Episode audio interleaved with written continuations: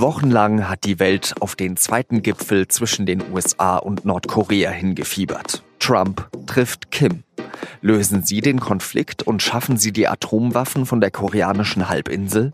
Jetzt wurde das Treffen früher beendet als erwartet. Bleibt vom Gipfel in Hanoi also nichts als nur Show? Das ordnet gleich unser Korrespondent Arne Perras direkt aus Hanoi für uns ein. Ich bin Jean-Marie Magro und Sie hören auf den Punkt den SZ-Nachrichten-Podcast.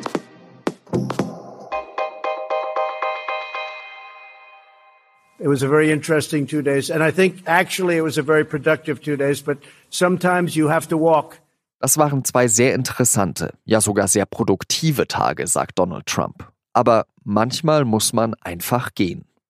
Viele auf der koreanischen Halbinsel und auch in der gesamten Region sind darüber enttäuscht. Sie hatten gehofft, dass Nordkorea erste Atomwaffen abzieht, dass die USA im Gegenzug die Sanktionen lockern oder dass sich die beiden Staaten zumindest auf einen symbolischen Friedensvertrag einigen. Am Ende haben sich die beiden nicht einmal auf eine gemeinsame Erklärung verständigt. Sogar die Pressekonferenz musste Trump am Ende alleine halten. Da hat Trump gesagt, dass er sich ein amerikanisches Verbindungsbüro in Nordkorea vorstellen kann. Das ist so etwas wie die Vorstufe einer Botschaft. Arne Perras ist für uns im vietnamesischen Hanoi vor Ort und hat das Ganze mitverfolgt.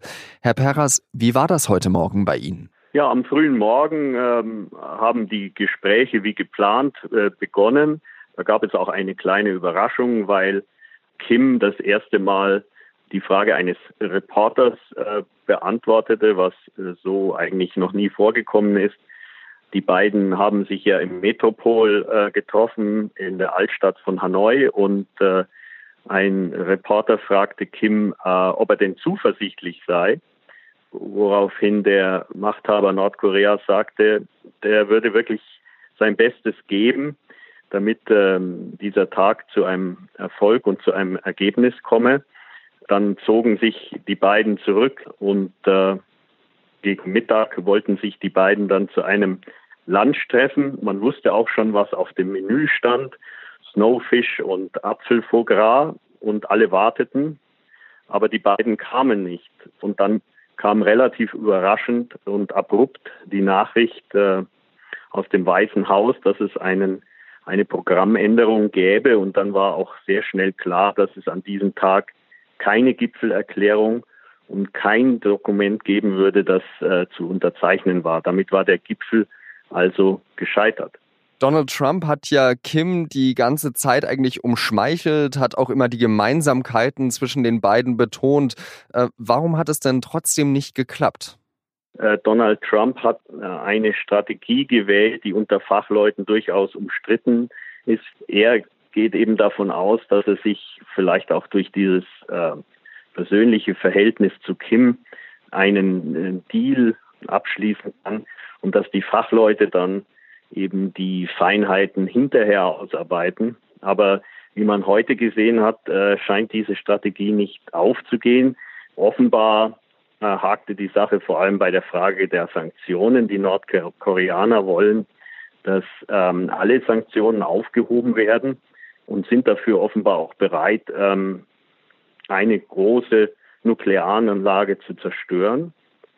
Allerdings wollen die Amerikaner eben mehr. Es ging ihnen also nicht weit genug und dann hat Trump offenbar entschieden, wir unterzeichnen lieber nichts. Man weiß ja, dass der US-Präsident innenpolitisch unter enormem Druck steht. Deshalb braucht er unbedingt ähm, diesen außenpolitischen Erfolg. Und offenbar kam er zu dem Ergebnis, dass er ähm, lieber keinen Deal unterschreibt als einen, der dann eben als äh, doch nur mäßig oder schlecht eingestuft wird. Kann man da vielleicht trotzdem irgendwo einen Erfolg erkennen bei diesem zweiten Gipfel, der ja so groß aufgeblasen wurde?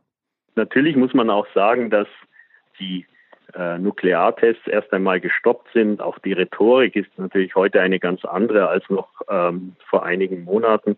Man erinnert sich ja, dass sich die beiden wirklich sehr scharf gegenseitig beschimpft haben. Man musste fürchten, ob es vielleicht auch eine militärische Konfrontation gibt. All das ist jetzt zunächst erstmal, ähm, denke ich, in den Hintergrund gerückt. Aber die Frage bleibt eben, ob die USA in der Frage der Denuklearisierung überhaupt vorankommen kann mit diesem Verfahren. Und ich glaube, das wird nun doch ähm, sehr äh, breite und kontroverse Debatten geben, ob dies eigentlich der richtige Weg ist.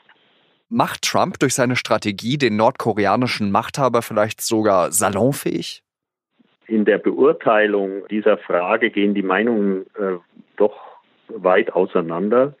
Äh, manche sagen, es ist falsch, ihm so früh sozusagen diese Anerkennung zu geben, bevor er zu substanziellen Zugeständnissen bereit ist. Andere sagen, das ist eben ein Prozess, das ist ein ähm, vielleicht auch ein neuer Weg. Man weiß ja, dass in Nordkorea bisher eigentlich nichts wirklich funktioniert hat.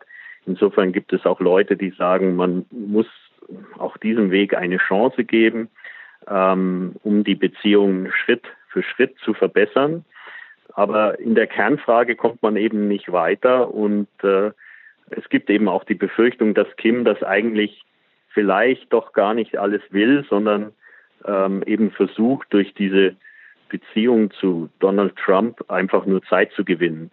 Trump hat ja auch gesagt, dass äh, Geschwindigkeit für ihn nicht so wichtig sei. Also er sieht da überhaupt keine Eile drin. Wie könnte der nächste Schritt aussehen? Naja, Mike Pompeo, der auch äh, bei der Pressekonferenz anwesend war und einiges dazu gesagt hat, meinte, dass ähm, die Gespräche fortgesetzt werden könnten, dass man schon sehr weit gekommen sei, aber eben nicht so weit, um etwas zu unterzeichnen.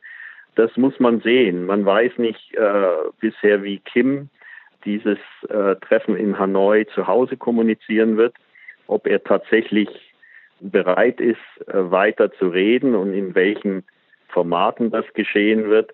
All das weiß man äh, im Moment nicht. Eigentlich dominiert im Moment eben schon auch die Frustration und, und das Scheitern, auch wenn Trump das natürlich so nicht einräumen möchte.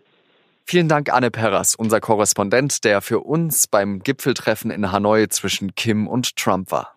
Bitteschön. Und jetzt noch drei weitere Nachrichten. Die letzten Tage sind sehr kritisch für das Verhältnis zwischen Indien und Pakistan gewesen. Zuletzt soll die pakistanische Luftwaffe zwei indische Kampfflugzeuge abgeschossen und einen Piloten gefangen genommen haben. Jetzt möchte Pakistans Premier Imran Khan eine Geste des Friedens setzen. Am Freitag will er den indischen Piloten freilassen. Auch die indische Außenministerin hat betont, dass Indien an einer Eskalation nicht interessiert sei. Eigentlich sind sie die stärksten Rivalen im Premium-Autogeschäft. Jetzt wollen BMW und Daimler aber zusammenarbeiten und Anfang des kommenden Jahrzehnts selbstfahrende Autos auf die Straße bringen. Die Entwicklungskosten für die neue Technologie gehen in die Milliarden. Die beiden Autobauer sollen sich die Kosten teilen. Sie wollen damit den Rückstand auf Google aufholen. Der amerikanische Internetkonzern liegt nach Meinung der Experten beim autonomen Fahren vorne. Ab 2020 sollen Forschung und Entwicklung in deutschen Unternehmen pro Jahr mit 1,25 Milliarden Euro gefördert werden. So steht es in einem Gesetzentwurf von Finanzminister Olaf Scholz. Jedes Unternehmen, egal welcher Größe, kann gefördert werden. Die SPD wollte ursprünglich nur kleine und mittlere Firmen fördern. Sie musste sich aber dem Wunsch der Union beugen.